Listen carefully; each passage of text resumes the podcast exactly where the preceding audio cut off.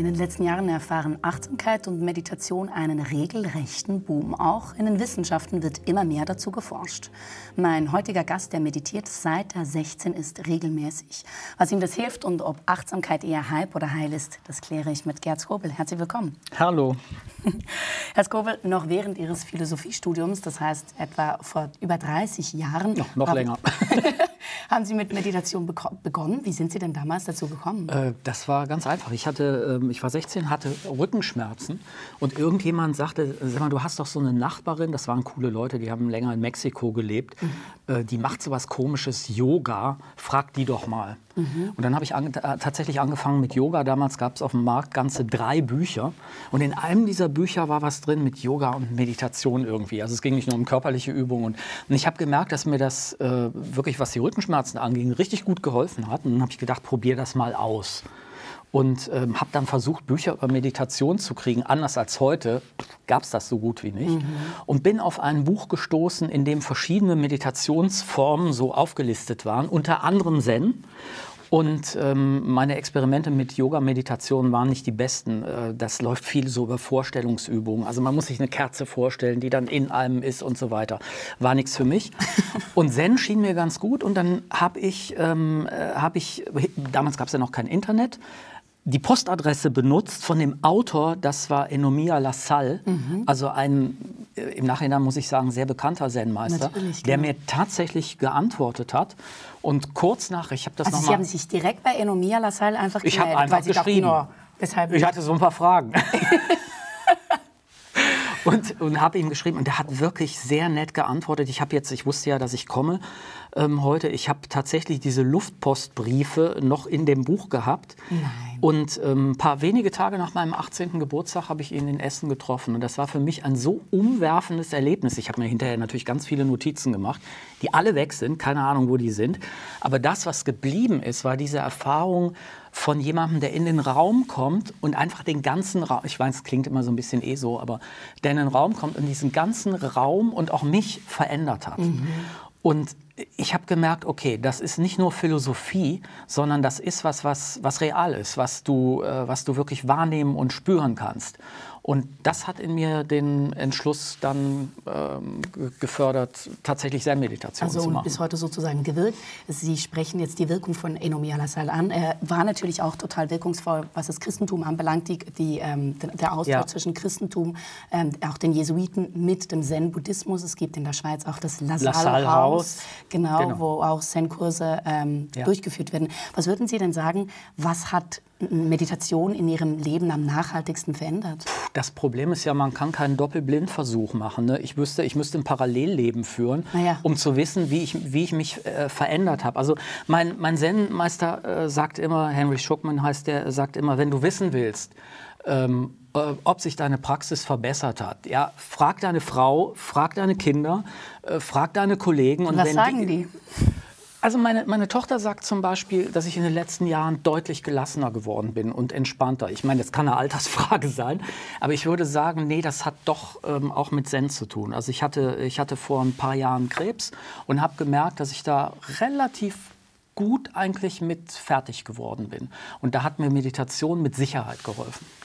Also wie muss ich mir das vorstellen? Wie oft meditieren Sie? Oder wenn Sie jetzt sagen, Sie hatten Krebs, wie, wie geht man damit um, meditativ jetzt so gesagt? Ähm, naja, also ähm, indem man sich in diesen, da reden wir ja vielleicht noch drüber, in diesen äh, nicht dualen Bewusstseinszustand äh, begibt, in dem ähm, in gewisser Weise, das klingt komisch, das muss man wirklich erklären, weil sonst klingt es äh, sehr seltsam, ähm, äh, niemand mehr da ist. Da ist keiner mehr zu Hause.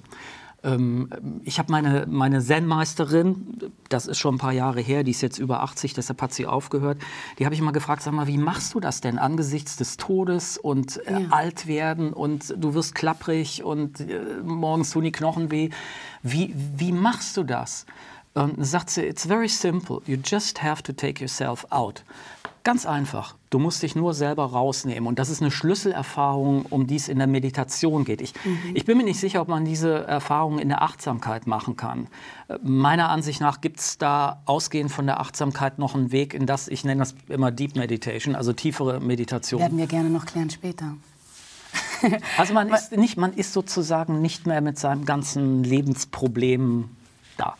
Man ist nicht mehr mit seinem Lebensproblem da und Sie haben ich aber... Ich muss das erklären, ich weiß. Ich, genau, aber vor allen Dingen ähm, stelle ich mir das gar nicht so einfach vor, wenn man nicht mehr mit seinen Lebensproblemen da ist, wenn man so viel beschäftigt ist wie Sie. Sie haben eine eigene Sendung, äh, also nach Ihrem Namen benannt, mhm. Skobel. Sie haben einen YouTube-Kanal, Sie sind viel unterwegs, sind Hochschul Hochschuldozent.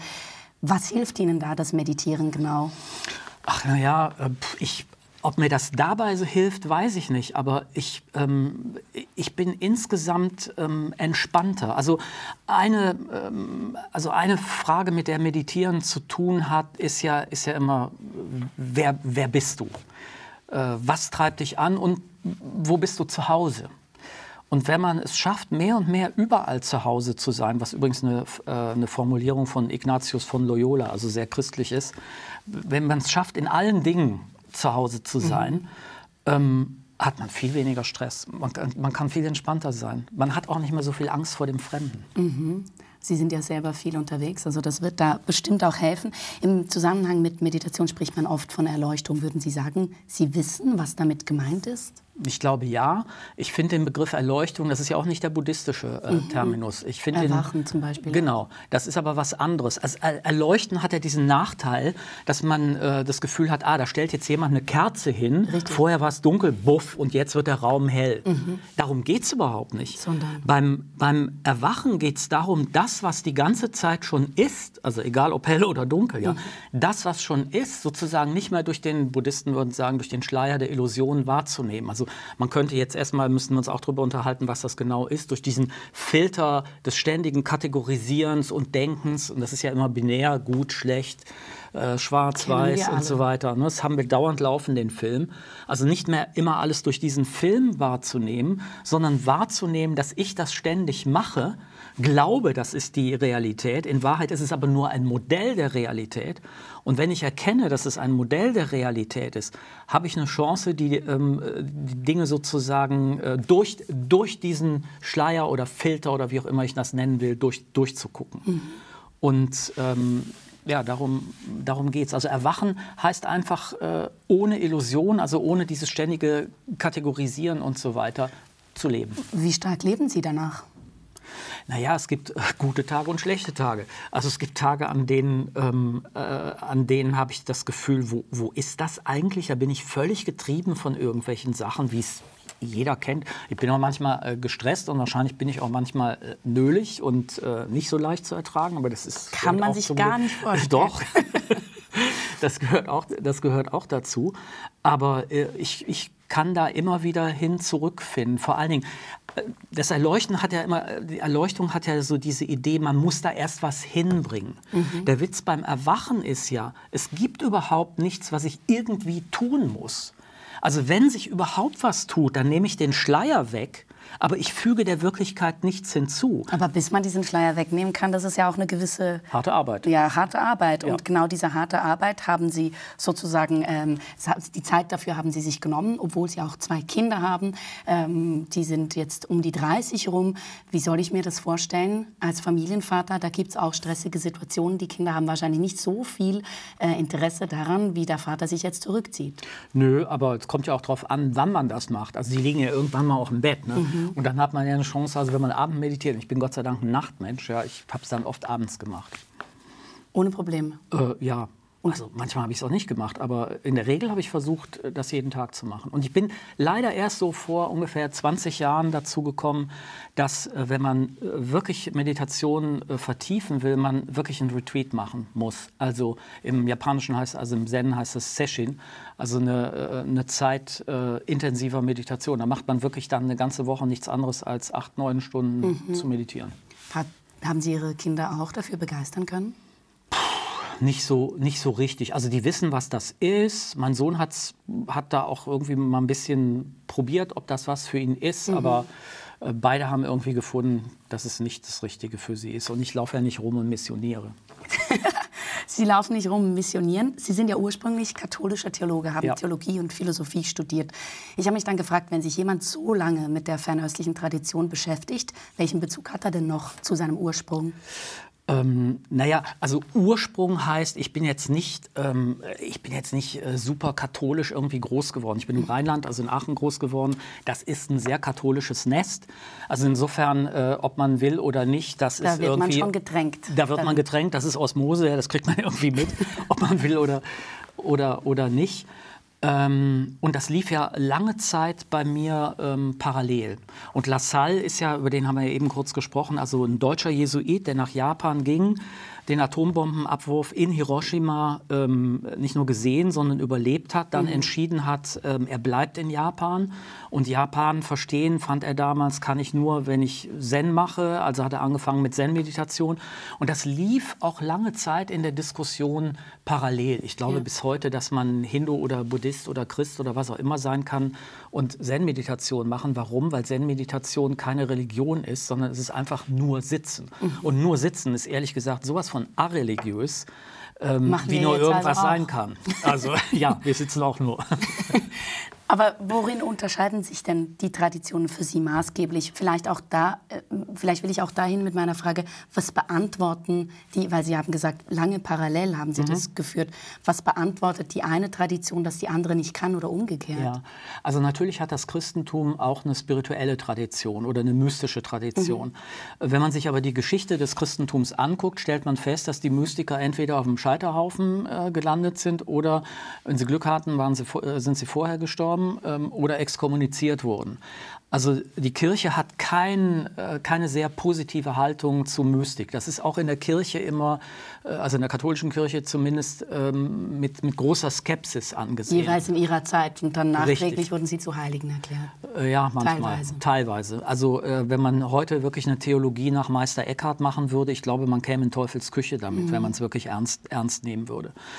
Und Zen-Meditation hat mit diesem ganzen dogmatischen Denken nichts zu tun. Also äh, hat natürlich auch nichts mit Gott zu tun. Also es geht nicht darum, jetzt Gott zu begegnen oder was auch immer das oder wer auch immer das sein, äh, das sein soll. Und äh, mir hat im Christentum tatsächlich eine, die, die Praxis äh, gefehlt, also sowas wie eine alltägliche Praxis. Weil ich meine, das ist keine, keine Lösung für die meisten Menschen zu sagen, ja, geh doch ins Kloster. Ja. Ähm, ich ich, ich habe da, keine- hab da keine gute Antwort gefunden. Das finde ich ganz interessant, weil eben wenn man über Meditation spricht, dann denkt man sofort an die buddhistischen Ausformungen davon. Aber würden Sie denn nicht sagen, dass Beten im christlichen Sinne auch Meditation sein kann? Natürlich. Auch zum Beispiel ignatianische Exerzitien, äh, wie man mit einem Rosenkranz arbeitet oder dieses Mantrahafte in den gregorianischen Chorälen. Das ist völlig richtig und sicher ist das Singen und auch vielleicht das Arbeiten. Das gibt es ja, Samu gibt es auch im, im Buddhismus, also Ora et Labora, die Ja. Benediktinerregel. Ähm, das Arbeiten ist sicher auch meditativ, aber gerade weil Sie die äh, ignatianischen Exerzitien ansprachen, da, da wird ja immer mit Vorstellungen gearbeitet. Und ich fand das ähm, in gewisser Weise ein Betrug, zu sagen, du kommst weiter, wenn du dir bestimmte Dinge vorstellst. Äh, Was aber, wenn ich sie mir nicht vorstelle? Oder wenn die? Vorstellung äh, äh, weg ist. Naja, stell dir, also im, im, Extremfall, im, im Extremfall, stell dir Jesus vor. Wie, würde, wie, wie, hätte, wie hätte Jesus gehandelt? Meditier ein, ähm, ein, ein Wort, ein, ein Satz aus dem, aus dem äh, Neuen Testament zum Beispiel. Mhm. Also, wenn ich das vielleicht ganz kurz äh, vergleichen darf. Mir scheint, dass dieser Dialog der, der Religionen, den Hans Künge und andere angestoßen haben, dass das eine super Sache ist, weil man kann zusammen von mir aus beten, singen, essen, viele, viele nette Sachen machen. Das ist Völkerverständigung und das ist auch richtig gut. Aber wenn es ans Eingemachte geht, sind alle Religionen äh, letztlich dogmatisch verfasst. Und ich muss diese Dogmen für wahr halten. Also wenn ich als Christ nicht mehr sage, Jesus war wahrer Mensch und wahrer Gott, in Klammern, was bedeutet dieser Satz eigentlich? Was heißt das denn? Klammer zu. Wenn ich das nicht mehr akzeptiere, bin ich raus aus dem Spiel. Und wenn ich aus einer anderen Religion bin, habe ich meine anderen dogmatischen Sätze, die der andere aber nie oder die andere einfach nie annehmen wird, weil die widersprechen diesem Lehrgebäude. Und mein Vergleich ist, diese Lehrgebäude sind wie Eispaläste auf einer Insel und Weisheit ist, das, ist sozusagen das Wasser, was diese unterschiedlichen Inseln religiösen Inseln verbindet. Und ja, natürlich haben Religionen immer irgendwie mit Weisheit zu tun. Sie sind sozusagen gefrorenes Wasser. Aber diese Eispaläste, diese dogmatischen, sind einfach kalt und ich kann sie nicht verändern. Sie haben nicht diese fluide Struktur des Wassers. Aber wenn ich Ihnen so zuhöre, Sie haben es zuvor gesagt, raus aus dem Spiel, dann klingt das auch so, als hätten Sie mit dem Katholizismus nicht mehr viel am Hut. Nee, habe ich auch nicht. Bin auch aus, äh, als mein, mein Sohn fertig war mit der Schule, hat er gesagt, Papa, jetzt ist eigentlich Zeit, dass du aus der Kirche austrittst. Aber das habe ich dann gemacht. Würden Sie denn heute sagen, Sie sind Buddhist? Also ich bin wahrscheinlich heute eher Buddhist, als ich Christ bin, aber mhm. ähm, ich glaube, dass Zen gar keine, also Zen kommt, Zen-Buddhismus kommt natürlich aus einer buddhistischen Tradition, richtig, ja. Äh, insofern, insofern ja, aber also von meiner Herkunft würde ich sagen, bin ich natürlich Christ. Ich bin im Westen groß geworden, in einem äh, katholischen äh, Milieu. Ja. Insofern bin ich auch Christ. Aber Zen an sich, ähm, also diese Praxis des Sitzens und, und Meditierens, ist, hat weder was mit irgendeinem Dogma zu tun, äh, und einem Lehrgebäude, noch mhm. hat es was zu tun mit irgendeiner Religion. Das ist ein völlig natürlicher Vorgang, so wie wir jetzt miteinander sprechen oder äh, ich hier diesen Tisch wahrnehme. Sitzen ist Sitzen und zwar nichts anderes als Sitzen. Sie haben zuvor gesagt, als Sie begonnen haben, gab es irgendwie vielleicht drei Bü Bücher. Mhm. Heutzutage ist es ganz anders. Mhm. Das hat unter anderem damit zu tun, dass eben Achtsamkeit so ein Hype geworden ist. Ja. Und das wiederum hängt unter anderem mit dem Molekularbiologen John Kabat-Zinn zusammen, ja. der 1979 die sogenannte Stress Reduction Clinic in den USA gründete, dort ein Anti-Stress-Programm entwickelte, das man unter dem ähm, Kürzel MBSR kennt, also Mindfulness-Based Stress Reduction. Ähm, er war auch schon in dieser Sendung hören wir ihm ganz kurz zu, was seine Motivation war damals. Die Hoffnung war, Meditation und im Speziellen achtsame Meditation als allgemeine Behandlungsmethode zu etablieren für Amerikaner, die unter Stress, unter chronischen Krankheiten usw. So leiden und dass dies sich dann wie ein Flächenbrand ausbreiten könnte.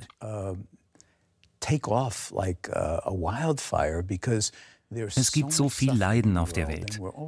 Und immer suchen wir nach Lösungen außerhalb von uns selber, damit alles besser wird oder wir alles loswerden. Achtsamkeit hingegen ist ein Weg, sich mit der eigenen Erfahrung anzufreunden, mit dem Guten, dem Schlechten und dem Hässlichen und klug damit umzugehen, sodass man in einem gewissen Sinn das Auf und Ab eines Lebens steuern kann, mit vollem Bewusstsein und mit einem gewissen Maß an Gelassenheit und Mitgefühl für sich selber self-compassion. Sie wirken begeistert. Ja, er, sagt, toller Mann, ja. er sagt auch im Weg, ähm, sich mit der eigenen Erfahrung anzufreunden. Wie sehen Sie das denn? Also was viele nicht wissen, er hat ja eine Vorgeschichte. Und die Vorgeschichte ist, dass er Philipp Kaplow kennengelernt hat. Einer, der in den 50er Jahren schon in, als einer der ersten in japanischen Klöstern war und also Hardcore japanisches, äh, japanisches Zen äh, gelernt hat, dann in den Westen wieder ging und in Santa Fe ähm, das Mountain Cloud ähm, äh, Retreat House gegründet hat, äh, in dem jetzt mein Zen-Meister ist, zufälligerweise. Und er konnte natürlich seine Zen-Erfahrung nicht in einem, ähm, sagen wir mal, eher evangelikalen, ähm, amerikanisch-christlich geprägten Setting unterbringen. Und hat die geniale Idee gehabt, zu sagen, was, weil er ständig mit den Leuten äh, zu tun hatte, auch was, wenn ich austherapierte Leute, Schmerzpatienten, Patientinnen ja. zum Beispiel nehme und mit denen übe. Und zwar nicht nur äh, diese Hardcore-Zen-Meditation, äh, sondern ich verbinde das mit Techniken, die, von denen wir wissen, die funktionieren irgendwie. Mit Bodyscan, mit Yoga, mit Gesprächstherapie und anderen Dingen. Und ich mache daraus ein richtiges Curriculum. Und dann hat er festgestellt, das funktioniert bei diesen, bei diesen Schmerzpatienten, bei äh, bestimmten Formen von Depressionen und so weiter. Und ähm, er, er, das zweite Kluge war, sich auf Stress zu, äh, zu stützen, weil das ist was, was jeder kennt. Ne? Gesellschaftskrankheit findet ja. jeder Mist. Hätte ich gerne eine Methode, wie ich damit besser umgehen kann. Und er konnte zeigen, man kann damit besser umgehen. Und ähm, das, hat, das, hat, das ist Teil, das ist der eine Zweig, der diesen Boom von Achtsamkeit, also MBSR, ermöglicht hat.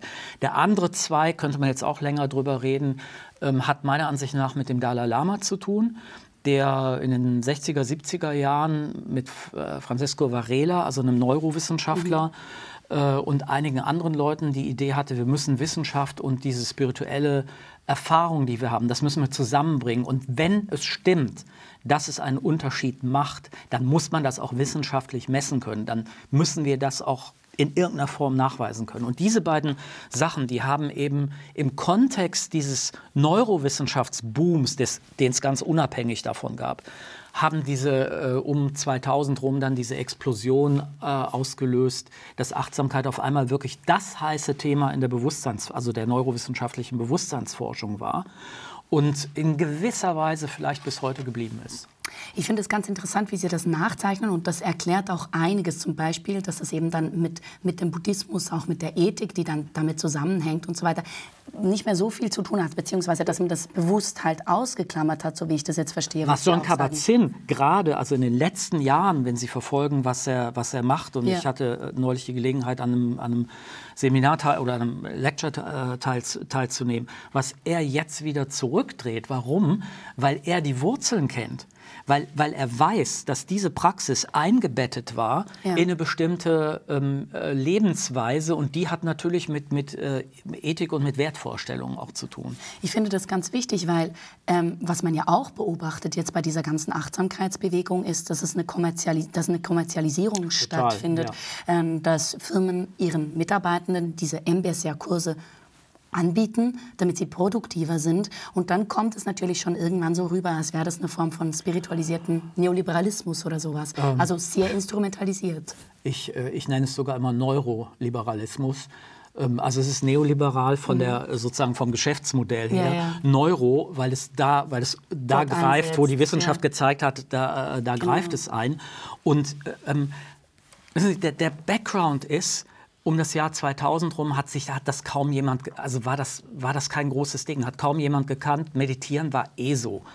Also vernünftige Leute, die was mit Wissenschaft am Hut haben, machen das nicht. Weshalb es am Anfang schwierig war, Neurowissenschaften und Bewusstseinsforschung zu machen. Dann ging mhm. dieser Boom los äh, das hat man ja auch, also ich habe ja mit zu den Leuten gehört, die das auch befördert haben und darüber, darüber geredet haben.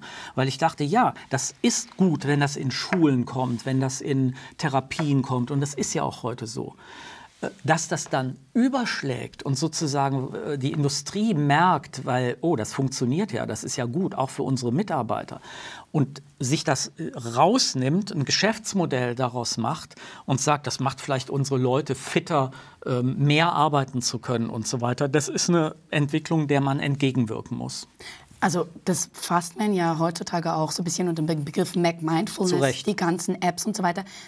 Benutzt ein Gerz Kobel irgendwelche, irgendwelche Apps in dieser Art? Also es gibt gute und, gibt gute und schlechte Apps. Es gibt, ähm, äh, will jetzt keine Reklame ja, machen, aber es gibt, gibt Apps, hinter denen wirklich Wissenschaft steht und äh, Erfahrungen von Leuten, die das machen. Es gibt gute Apps. Mhm. Es gibt aber auch einfach äh, Geschäftemacherei. Und für mich ist es nichts mehr, weil ich einfach so lange schon auf diesem Zen-Weg äh, unterwegs bin. Ähm, also das für mich einfach nicht notwendig ist. Sie haben jetzt mehrfach die, die Wissenschaft angesprochen. Mhm. Ähm, es ist ja so, dass das wirklich ein ganz, ganz großes Interesse daran gibt. Es gibt aber auch der, den Psychologen Paul Grossman, der sagt, ja, Moment mal, aber aufgepasst, da müssen wir genauer mhm. hinschauen. Hören wir ihm kurz zu. Mhm. Die Forschung im Bereich Achtsamkeit läuft jedenfalls auf Hochtouren. Die Zahl wissenschaftlicher Studien zu dem Thema ist in den letzten Jahren explodiert Heute erscheinen über 1000 Publikationen pro Jahr. Einerseits untersuchen sie die Wirkung von Achtsamkeit auf Körper und Geist. Manche Ergebnisse sind spektakulär. Sie versprechen weniger Herz-Kreislauf-Probleme, mehr Kreativität und sogar ein längeres Leben. Andererseits befassen sich Forscher wie Uwe Herwig damit, wie sich die Strukturen im Gehirn durch Achtsamkeit verändern. Aber es gibt immer mehr Kritik am Forschungsboom zum Beispiel hier am Europäischen Zentrum für Achtsamkeit in Freiburg im Breisgau. Gegründet hat es der Psychologe Paul Grossman. Er hat zuvor viele Jahre an der Uniklinik in Basel zum Thema Achtsamkeit geforscht. Was viele Studien seiner Forscherkollegen betrifft, ist er skeptisch. Wenn man sich die Datenlage einmal wirklich ansieht, gibt es nur wenige Studien, die tatsächlich eine Wirkung zeigen. Wenn überhaupt, dann sind die Wirkungen klein. Es macht sicher Sinn, das Gebiet zu erforschen, aber es wäre sehr viel besser, die empirischen Erkenntnisse an diesem Punkt nicht überzubewerten. In seiner eigenen Forschung hat er gezeigt, dass Achtsamkeit Menschen mit schweren körperlichen Krankheiten hilft, mit ihrer Lebenssituation besser umzugehen. Viele Versprechen, die heute zum Thema gemacht würden, ließen sich aber nicht halten. Wenn ein Laie in der Zeitung liest, dass es ganz viele wissenschaftliche Beweise gibt, dass Achtsamkeit seine Angstzustände und seine Depression heilen wird, dass sie seine Konzentration und seine Erinnerung verbessert und dass er durch Achtsamkeit auch länger lebt und sein Gehirn wächst, dann hört sich das natürlich furchtbar toll an. Ob dieser Hype aber wirklich gerechtfertigt ist, ist sehr fraglich. Very questionable, sagt mhm. er. Der Einspieler ist von 2017. Was hat mhm. sich denn heute bewahrheitet in der Forschung? Also äh, muss ich sagen, ja und nein. Er hat recht und er hat nicht recht. Also schaut man sich die frühen Paper von ihm an, ja, so 2011, 12, 13, dann stellt man fest, hey, das ist jemand, der gezeigt hat, ähm, MBSR, Meditation wirkt. Mhm. Ähm, ich glaube, wir müssen nicht darüber äh, debattieren. Also gibt es wirklich nicht nur Hunderte, sondern inzwischen Tausende von Papern, die irgendwelche, ähm, äh, irgendwelche Aspekte dieses Wirkens auf, aufzeigen. Also ob das jetzt Affektkontrolle ist oder Wachstum irgendwelcher Hirnregionen. In Klammern, Hirnregionen wachsen auch, wenn ich Golf spiele, aber das ist ein anderes, äh, anderes äh, Thema. So, und jetzt ist er mehr auf diesem skeptischen Zweig, was ja auch richtig ist, weil MBSR ist ja keine Pille, die ich einschmeiße mit einer hundertprozentigen Wirkung.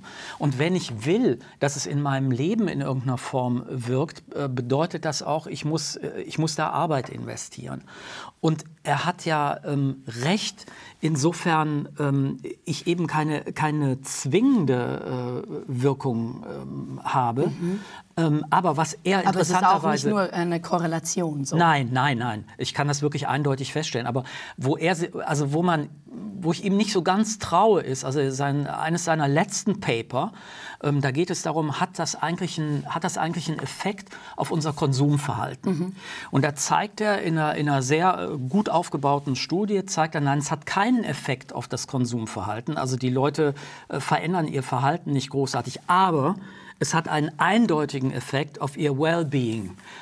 So, meine These ist, ja, Junge, du musst das nachhaltiger untersuchen, weil wenn das Effekt auf dein Wellbeing hat, dann wird das möglicherweise ein Jahr oder zwei oder drei später und mit einer Verzögerung dazu führen, mhm. dass, weil mein Wellbeing besser geworden ist, ich mir nicht ständig Klamotten und das neueste Gadget kaufen muss und äh, vielleicht auch es liebe, mehr mit dem Fahrrad zu fahren und so weiter und also so fort. Also halt viel längerfristig auch die Untersuchung Richtig. anzusetzen. Und er sagt eindeutig in der Studie, das Wellbeing ist besser. Ja.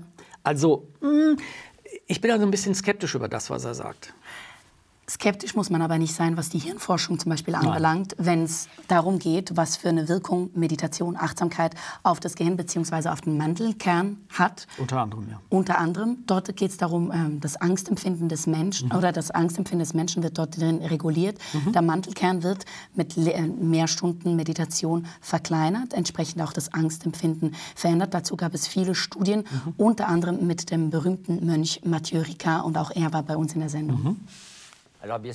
Am Anfang wurden diese Studien natürlich an Personen gemacht, die zwischen 10.000 und 60.000 Stunden meditiert hatten. Da sieht man tatsächlich funktionale und strukturelle Veränderungen in Hirnregionen, die ihr Volumen und ihre Dichte verändern. Man stellt auch physiologische Veränderungen fest, etwa eine Stärkung des Immunsystems. Was aber vielleicht für die Menschheit noch interessanter ist, ist der Umstand, dass man gesehen hat, dass vier, ja sogar schon zwei Wochen Meditation von täglich 30 Minuten, zum Beispiel über das Mitgefühl, bereits das soziale Verhalten stärken, Entzündungsreaktionen vermindern und auch, wie Sie gesagt haben, bereits nach zwei Wochen ein wenig die Größe des Mandelkerns verringern, der mit Angst und Zorn, mit Angriffs- und Fluchtreflexen, also mit instinktiven Regungen zu tun hat. Man sieht also, dass es keine 50.000 Stunden Meditation braucht. Man stellt sehr schnell Veränderungen fest.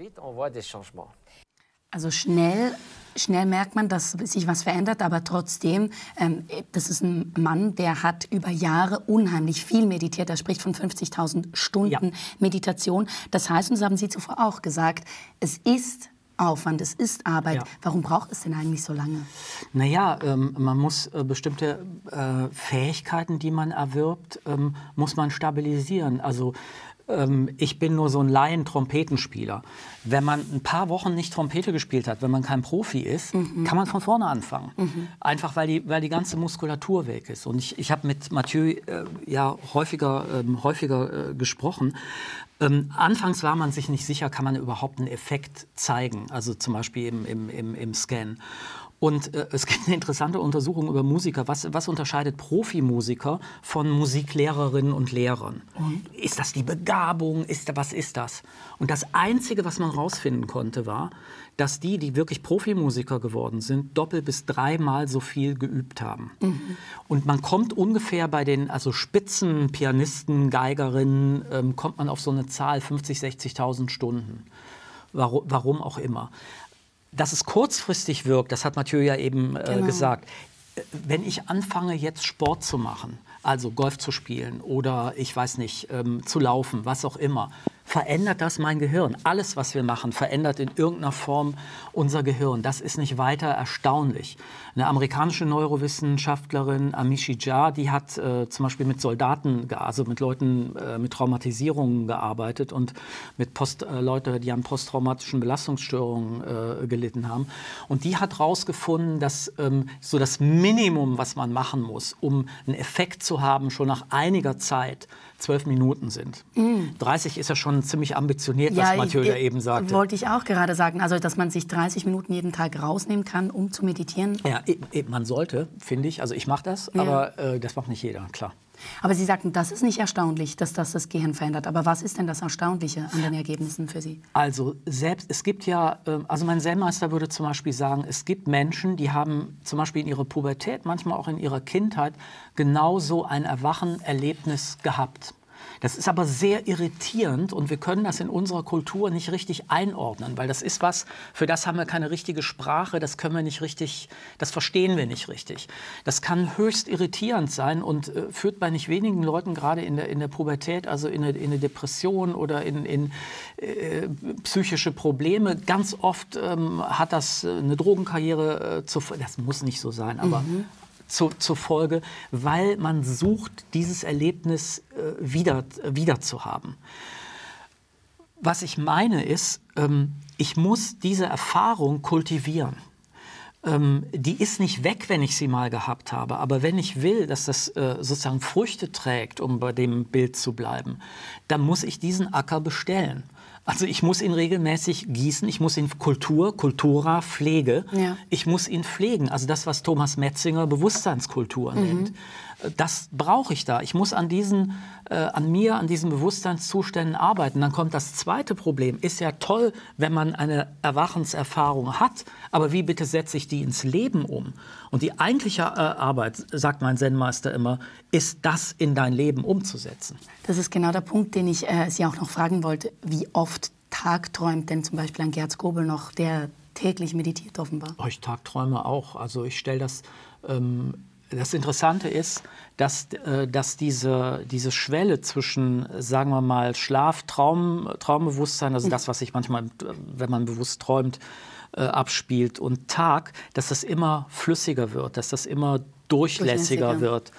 Ähm, aber ich merke schon, wenn ich anfange, ähm, also das ist ja dieses Default Mode Network, also die Standardeinstellung, die unser Gehirn sozusagen hat, wenn es nicht in der, im sogenannten Positive Task Mode ist. Also wenn es nicht konzentriert mit einer Sache jetzt beschäftigt ist, völlig egal, was das ist, kann auch sein, dass ich gerade ein Glas Wasser äh, trinke. Mhm. Ähm, dann springt das Gehirn sozusagen in diesen Default Mode, äh, ähm, äh, diesen Default Modus. Modus und ähm, das ist begleitet mit ganz vielen Gedanken, die ich dann habe, dass ich denke, oh, morgen muss ich das machen, oh, heute habe ich vergessen einzukaufen. Also schon das, was wir eigentlich als Normalsterbliche ständig erleben. Ständig, Mind-Wandering im, im, Englischen, also ja. dieses, dieses Tagträumen. Und man hat festgestellt unter anderem, dass wenn man äh, viel in diesen Zuständen ist, diesen Mind-Wandering-Zuständen, dass zum Beispiel Depressionen verstärken kann. Mhm. Und äh, das lernt man schon durchs Meditieren sehr genau zu merken, bin ich jetzt, in, also drifte ich jetzt völlig ab Und dann kann man sich wieder gut und fokussieren. Und es dämmt, es dann auch so ein bisschen ein. Ich glaube, was wir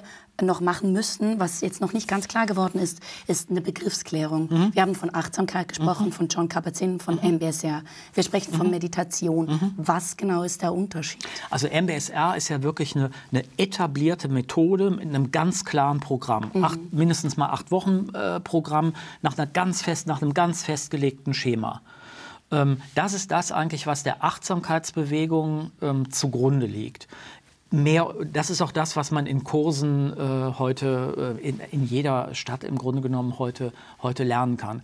Ich persönlich finde diese Entwicklung äh, sehr gut, ähm, aber wie alles hat es auch Nebenwirkungen und man, man darf es möglicherweise nicht übertreiben. Mhm. So. Meditation, ähm, glaube ich, äh, hängt fängt da an, wo ich sage, das ist nicht nur für mich ein Weg, also weniger Stress zu haben, konzentrierter zu sein, eine höhere Emotionskontrolle oder, so, oder sowas zu haben, sondern ich will verstehen, wer bin ich eigentlich? Warum bin ich hier? Was mache ich hier eigentlich? Äh, den, den ganzen Tag. Das sind Fragen, die sind, ähm, man könnte jetzt sagen, philosophischer oder religiöser äh, Natur sogar.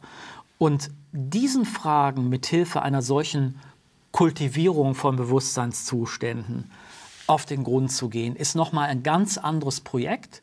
Und äh, sowas wie Zen-Meditation ist auch nochmal in einen ganz anderen Kontext eingebettet, als es in der Regel MBSR zum Beispiel heute in der säkularen Gesellschaft ist. Mhm in den Alltag einbetten. Ich sehe, Sie tragen einen Ring und Sie haben mir gesagt, der ist auch eingraviert. Hat das auch damit etwas zu tun, also dass man das in den Alltag einbettet und sich immer wieder an etwas erinnert? Also das ist mein äh, Ehering, der war aber immer schon, ich weiß nicht, ob man das, äh, ob man das sehen kann. Ähm, der hat, der hat, äh, das ist die vorletzte Zeile aus dem Shinjinme, die da außen drauf steht. Das ist eine der wichtigen, um, um 600 rum, eine der wichtigen äh, Schriften, Schriften des Zen.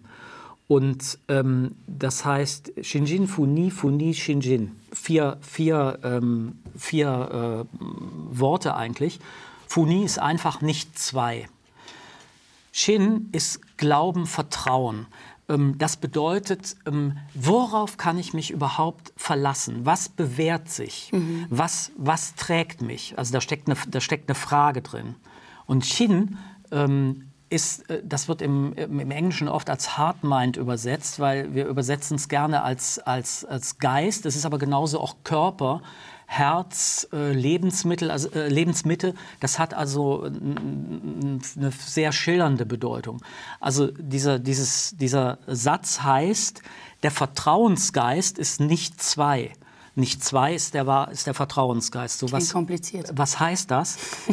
Das, worauf du dich ver verlassen kannst, das, was dein Herz, also Heart, Mind, dein Bewusstsein, wie auch immer, dich ausmacht, ist nicht zwei. Was bedeutet nicht zwei?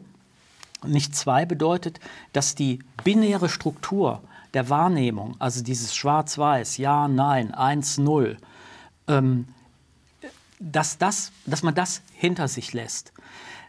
Die Dinge sind zwar, also Glas und Nicht-Glas, man kann ja die ganze Welt unterscheiden in dieses Glas und alles, was nicht dieses Glas ist. Also nichts, also zwei. Das hier und alles andere. Das sind zwei Dinge. Bei der Benennung ist es auch immer gleich Richtig. die Negation des anderen. Das ist immer, ist immer binär. Und nicht zwei bedeutet alles andere und das haben dieselbe Natur. Mhm. Man kann sich das, ähm, da müssten wir jetzt lange drüber reden, man kann sich das ein bisschen darüber äh, klar machen, aber das ist wirklich jetzt nur eine Analogie, das ist nur eine Metapher.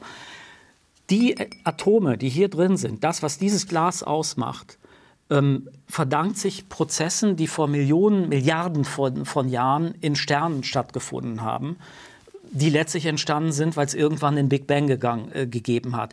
Das ist keine Metapher, sondern das ist tatsächlich so, weil höhere Elemente entstehen in Kernfusionsprozessen. Okay, also alles, was hier höheres Material ist, und davon haben wir eine Menge in uns und äh, der Tisch gehört dazu und, und vieles andere, ist verbunden mit Prozessen, die Milliarden von Jahren zu, zurückreichen. Das ist vielleicht eine Analogie dazu, dass man ähm, merkt, alles ist nicht nur als Vorstellung, sondern tatsächlich physikalisch miteinander, äh, miteinander verbunden und äh, verschränkt. Mhm. Im Buddhismus ist das ähm, Pratitya Samutpada, das heißt das gleichzeitige Entstehen aller Dinge. Wenn ich wirklich wissen will, was macht die, nein anders, Carl Sagan, der Wissenschaftler, sagte, it needs a universe to create an apple pie. Also wenn ich, wenn ich wirklich einen Apfelstrudel erklären will, fundamental, mhm. bis aufs Letzte, dann muss ich das gesamte Universum erklären, weil das hängt alles zusammen. Mhm. Da passt ja auch nicht nur von Novalis, aber auch das wissenschaftlich belegte, wir, sind, wir bestehen aus Sternenstaub, passt ja eigentlich genau. zu diesem ganzen ist, Bild. ist das Thema. Sie haben zuvor etwas angesprochen, das ich glaube, ist ganz wichtig, dass wir das noch ganz kurz vertiefen. Sie haben da äh, über Gefahren gesprochen, auch mhm. die in Achtsamkeit bestehen. Und mhm. in Ihrem Buch Nicht Denken ähm, schreiben Sie, dass zum Beispiel Menschen, die unter einer Borderline, ähm, mhm. unter Borderline-Störungen erkrankt sind oder aber auch posttraumatische mhm. Belastungsstörungen haben, dass bei denen dieses Bodyscan, also diese Körpermeditation, ähm, mhm. ein Problem sein kann. Ja. Warum denn genau? Also stellen Sie sich vor, ich habe ein Trauma ähm, erlebt, also einen schrecklichen Verkehrsunfall oder, mhm. oder einen Krieg, äh, Krieg zum Beispiel. Und seitdem, seit diesem Verkehrsunfall, tut mir das Knie weh. Ja. Und, zwar, und zwar massiv. So physiologisch betrachtet mein Knie okay, also mhm. habe es nicht gebrochen oder so, aber es tut halt dauernd weh. So, jetzt fange ich an, mich auf mein Knie, also die Stelle, an der ich somatisiere, wie ein, wie ein Psychiater sa sagen würde, da fange ich jetzt an, mich ganz gezielt darauf zu konzentrieren. Was passiert?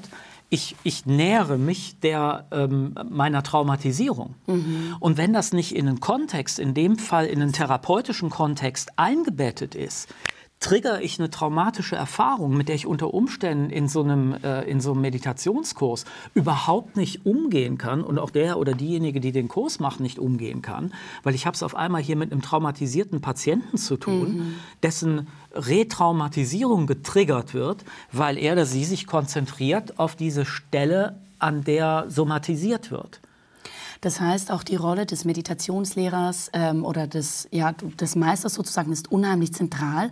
Mir ist in den letzten Tagen etwas aufgefallen in der Schweiz. Es gab in Basel einen Mega-Event. Über 8000 Menschen haben sich in der äh, Jakobshalle getroffen, um zusammen zu meditieren, angeleitet von Joe Dispenza. Das ist ein Chiropraktiker, ein extrem erfolgreicher Autor, aber auch sehr umstritten. Unsere Kollegen vom äh, Gesundheitsmagazin Puls waren dort vor Ort. Nein, das ist keine Techno-Party, sondern ein riesiger Meditationsevent. Über 8000 Menschen treffen sich in der St. Jakobshalle zu Basel. Nach einem gespürigen MBSR-Kurs ist das gerade eine emotionale Kneipkur für mich. All diese Leute kommen wegen Meditationsguru Dr. Joe. Billett, um den Joe Dispenza zu sehen, haben 500 oder gar 1000 Franken gekostet. Was erwarten Sie denn von diesem Wochenende?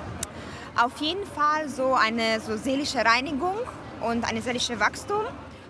Dazu lernen, Mindset vielleicht ein bisschen auf, einen, auf einer anderen Stufe äh, abheben. Ich freue mich über die Energie, ich freue mich über so viele Menschen mit so einer positiven Haltung für, für was Neues. Und die Welt braucht dringend was Neues. Also dieses gemeinsame Meditieren, das ist für mich wow. 8100 Leute, die zusammen meditieren. Da bin ich mal gespannt. Unsere Kamera ist ihnen explizit nicht erwünscht. Aber der Social Media Post vom Veranstalter lässt erahnen, was mich erwartet.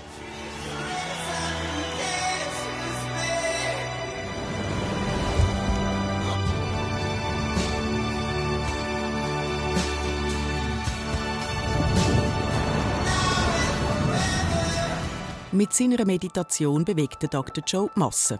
Wie schafft er das? Und wer ist der Mann? Das wollte ich herausfinden.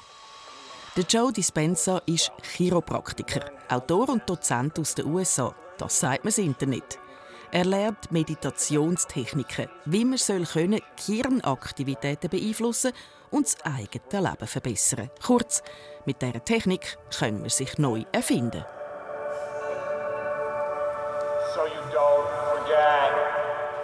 Sogar schwere Krankheiten können wir mit seiner Meditation heilen. In that event, Während unseres Events hatten sieben Menschen eine spontane Remission. Dann war da in Seattle eine Frau mit MS. Sie saß in einem Rollstuhl und nach der Meditation stand sie auf und ging quer durch den Raum, ohne Hilfe. Sie hatte wieder Gefühl in den Beinen. Beim Meditieren hat sie den Genen ein Signal gegeben. Ein anerkannter amerikanischer Abschluss von einem Medizinstudium, also ein PhD, hat er aber nach meiner Recherche nicht. Er hat einen Doktor als Chiropraktiker von einer umstrittenen Privatuniversität. Der Joe Dispenza zitiert häufig aus Medizin und Psychologie, Placebo-Effekt, selbsterfüllende Prophezeiung, Epigenetik und so weiter. Studien über Veränderungen der Hirnstruktur nimmt er als Beweis für seine Theorie. Auch Quantenphysik und Spiritualität sollen seine Lehre erklären und belegen, wie Gedanken und Emotionen die Realität tatsächlich verändern. Dann müssen Sie zugeben, dass die Wirklichkeit, wie es das Quantenmodell besagt, eine Verlängerung Ihres Geistes ist. Also ich probiere jetzt das mal zu interpretieren. Er sagt, wenn man den Fokus beim Meditieren so klar setzt und das richtig macht, dann kann man über die Meditation, über das Hirn, am Körper das Gefühl geben, er hätte das wirklich erlebt, wo man sich da vorstellt. Und durch das wird sich am Schluss die Realität auch verändern und man wird genau das erleben. Das Ganze ist umrahmt, gewürzt und überschüttet mit ganz viel Begriff aus den Neurowissenschaften, aus der Quantentheorie. Ich weiß nicht woher. Ähm, so 100% verstanden habe ich es nicht. Äh, aber es wehrt sich auch etwas in mir. Sie wirken nicht begeistert. Sträubt nee. sich da auch was in Ihnen? Also angenommen, ich würde Sie jetzt anspringen ja, oder anschreien. Mhm. Da brauchen wir keine Quantentheorie, um zu verstehen, äh, dass irgendwie unsere Zustände verstrengt sind und ich eine Wirkung äh, auf Sie mhm. habe. Und also ich, um sein Geschäftsmodell zu optimieren, würde ich ihm empfehlen, im, im Beiprogramm, die sind ja relativ teuer, die Sachen von ihm, ähm, wenn man sich es im Internet anguckt, vielleicht Microdosing-Produkte zu verkaufen, also so Microdosing LSD und Microdosing Psilocybin, ja. das, würde, mhm. das würde gut passen. Also meiner Wahrnehmung, also nichts dagegen, dass viele Leute miteinander meditieren. Ja, wenn 8000 Leute miteinander meditieren, Was bin ich ein bisschen skeptisch. Ist es nachhaltig, ist eine andere Frage. Ich meine, der Anfang von dem Film äh, war ja, man weiß nicht genau, ist das jetzt Beyoncé, die, die auftritt ja. oder äh, ist das ein Popkonzert oder mhm. was ist das? Mhm. Und ich glaube, was er echt raus hat, ist dieses... Ähm, wie kriege ich Leute dazu, sich gut zu fühlen, in einen anderen Bewusstseinszustand zu kommen. Und das garniere ich mit ein bisschen Wissenschaft oder Pseudowissenschaft oder wie auch immer. Und weil es niemand versteht, mit ein bisschen Quantentheorie. Mhm. Und hey, ich bin ganz weit vorne und du kannst alles. Du kannst dein Leben verändern. Das sind ja Heilsversprechungen, mit denen er arbeitet. Ne? Ja, eben auch problematische ja. teilweise, scheint mir. Ähm, es geht auch um so was wie ein Selbsterlösungsprojekt, oder? Um so Mental Bodybuilding sozusagen. Mhm. Man kann mit dem Geist alles erreichen. Können Sie denn das, was Sie gerade gehört haben und gesehen haben, in irgendeine buddhistische Tradition verorten? Was hat es wirklich noch mit dem Ursprung zu tun? Ich weiß es, also ich weiß es nicht. Ähm, ich bin, da, ich bin da sehr skeptisch. Also ich bin aber generell skeptisch, wenn so viele Leute, äh, wenn so viele Leute äh, zusammenkommen. Und ja, das kann eine positive Erfahrung sein. Und ähm, ich habe es selber ja auch beim äh, Dalai Lama, mit dem ich mehrfach zu tun hatte, ähm, erlebt, dass die Leute da in einer positiven Stimmung äh, rausgehen. Aber das ist kein Heilsversprechen im Sinne von, hey, wenn ihr jetzt 100 äh, Euro bezahlt habt und bei mir in der Arena wart, dann habt ihr euer Leben im Griff und dann geht es euch richtig gut, sondern äh, damit ist immer verknüpft diese Idee, ähm, das ist die Richtung, in die es gehen könnte, aber jetzt müsst ihr leider selber daran arbeiten. Mhm. Und wenn es nachhaltig ähm, sein soll, ist es Arbeit. Das ist einfach so. Aber was würden Sie denn sagen, Herr Skobel, weshalb hat ein Mensch wie er denn so viel Erfolg? Man könnte auch sagen, der Erfolg gibt ihm ja recht. Sie, Sie, Sie überzeugt das jetzt überhaupt nicht, aber die 8000 Leute, die dort waren, sind dann beseelt rausgegangen. Also, die Frage ist, woran misst man den Erfolg? Die gehen auch beseelt bei einem guten Popkonzert raus. Die gehen auch bei einem guten Comedian unter Umständen beseelt raus. Ähm, das heißt, der, der positiv euphorische Bewusstseinszustand, den ich Ihnen gar nicht absprechen will, der ist ist ja auch gut, hat ja ganz viel auch mit diesem Massenerlebnis per se schon mal äh, zu ja. tun. Ähm, das, will ich ihm, das will ich ihm gar nicht äh, absprechen. Aber nochmal, also für mich ist die Frage, was verkauft er da und wie nachhaltig ist das und vor allen Dingen mit welchen Versprechen verbindet er das? Und äh, nochmal, wenn alles, was wirkt, also ob das ein Medikament ist oder Chiropraxis oder was auch immer, alles, was wirkt, hat auch eine Nebenwirkung. Und man muss über diese Nebenwirkungen reden. Genau da, das interessiert mich jetzt. Man muss über die Nebenwirkungen reden. Das wird wahrscheinlich auch einen guten Lehrer ausmachen, oder? Dass er ja, einem darauf hinweist, natürlich. was sind die Nebenwirkungen. Also ein guter Lehrer merkt, wenn jemand wirklich in eine kritische Phase kommt und sagt, hör mal auf damit, äh, geh, geh, zu einem Therapeuten oder Psychologen oder Arzt oder, oder was auch immer, weil das ist, ein anderer, das ist ein anderes Problem hier. Ja. Das hat nichts mit spiritueller äh, Suche oder Erfahrung zu tun, sondern es ist ja, völlig geartet, äh, anders geartetes Problem. Mhm. Sie haben jetzt mehrfach von dieser Nachhaltigkeit gesprochen und das auch quasi als Kritikpunkt mhm. oder als Frage jetzt in, in, für dieses Massenphänomen verwendet. Ähm, das ist ja interessant, weil Meditation verändert ja nicht nur den Geist, wie wir zuvor gesprochen mhm. haben, sondern idealerweise findet das auch Einlass in die eigene äh, Lebensführung, also die Kultivierung des Geistes, ja. schwappt dann sozusagen über in das, wie ich mich im Leben äh, bewege, was, ist, was, was man sozusagen auch unter dem Begriff Ethik subsumieren könnte, ja. oder? Also was Mathieu Ricard eben in dem, in dem Film äh, angesprochen hat äh, und was Tanja Singer dann äh, sehr genau untersucht hat, ist, dass man schon allein im Gehirn zwei Netzwerke unterscheiden muss. Ähm, das eine Netzwerk macht mich sozusagen empathischer. Mhm. Ähm, Empathie kann mich aber im Extremfall in die Depression bringen, weil ich so mit meinen Patientinnen, Patienten oder äh, Betroffenen, wie auch immer, mitleide, äh, also hilflose Helfer, das Stichwort, dass ich da, dass ich da überhaupt nicht mehr äh, rauskomme. Mhm. Also so gut Empathie ist, weil äh, ich, ich, ich helfe Ihnen, weil ich sehe, Sie sind in einer Notsituation, ich helfe Ihnen, das hat mit Empathie zu tun. Insofern auch mit Ethik, weil wir kooperativ handeln. Ähm, ich mache etwas für Ihr Wohl.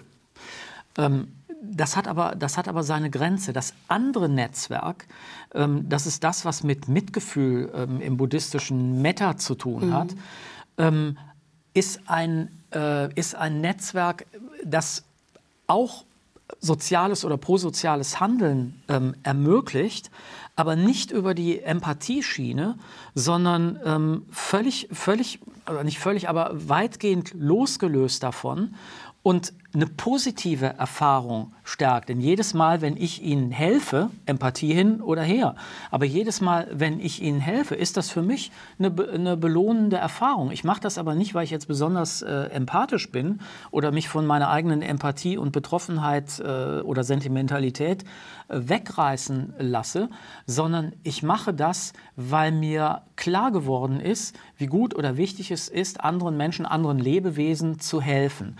Das sind diese beiden Säulen, die es immer im Buddhismus gab. Die Weisheit auf der einen Seite und äh, Karuna oder Mitgefühl auf der anderen Seite. Es geht aber nicht um Gefühl, sondern es geht darum, tatsächlich jemand äh, anderen zu helfen. Sie sprechen Mitgefühl, Empathie an. Ähm, ich habe ein Zitat herausgenommen, das Sie in diesem Buch schreiben von, Gencho, von dem Genchokan, also einem Text von Dogen, der die Soto-Schule des Zen begründete. Das geht so. Sich selbst vergessen heißt eins sein mit den 10.000 Dingen. Eins mit den 10.000 Dingen sein heißt Körper und Geist von uns selbst und Körper und Geist der Welt um uns fallen zu lassen kompliziert. Eins sein ja. werden mit allem bedeutet aber gleichzeitig so etwas wie ein Sterbeprozess von mir selbst. Also eins sein ist ja eine andere Formulierung von nicht zwei. Mhm. Das, ist ja, das ist ja dasselbe. Nicht zwei bedeutet, das oder der Standpunkt, von dem ich aus immer die Welt als das andere sehe, ja. also ich und sie, als zwei getrennte, getrennte Individuen. Ja. So wahr das ja ist, weil wir sind zwei unterschiedliche Menschen. So unwahr ist es auf einer anderen Ebene, nämlich ähm, wenn ich durch, ich würde sagen in dem Fall tatsächlich durch Meditation, aber nicht zwingend durch Meditation, gelernt habe, auch sogenannte nicht duale Bewusstseinszustände, in der Tradition wird das auch reine Bewusstseinszustände äh, genannt, ver zu verwirklichen. Was ist damit gemeint? Ähm, Thomas Metzinger hat das, äh, hat das in seinem letzten Buch ein bisschen der so erläutert. Philosoph, mit dem Sie auch schon genau. Sendungen gemacht haben. Ja. Ähm, was ist das einfachste, basale, was ähm, Bewusstsein ausmacht, also das Bewusstsein von einem Ding, mein Selbstbewusstsein, äh, die Wahrnehmung und so weiter. Naja, das ist ein Bewusstsein von Bewusstsein. Also ähm, überhaupt ähm, die, die Möglichkeit, der Wirklichkeit gegenüber offen zu sein, also überhaupt was wahrzunehmen. Das hat aber noch keinen Inhalt sofort. Das hat, Das hat noch keinen Inhalt. Also er sagt, vielleicht kann man sich das äh, so ein bisschen vergegenwärtigen, wenn man morgens aufwacht, bevor man weiß, wer man selber ist, wo man ist, was da neben dem Bett steht. Diese Offenheit des Bewusstseins, die hat keinen Inhalt, die ist nicht dual. Wir sind fast am Ende. Jetzt möchte ich aber doch noch etwas klären. Was heißt denn in dieser Wahrnehmung, in diesem Konzept überhaupt Wirklichkeit? Das ist wirklich. Also was, was, was anders soll es sein? Wirklich, ähm, also auch eine virtuelle Realität ist eine, ist eine Realität, mhm. ist, ist Wirklichkeit. Also, dass wir alle Filter haben und Wirklichkeit filtern, ja, aber das ist eine Binse. Trotzdem können wir uns darauf einigen, ob draußen Schnee fällt oder nicht. Letzte Frage, was ist das Wichtigste, das Herr Skopel in seinem Leben gelernt hat?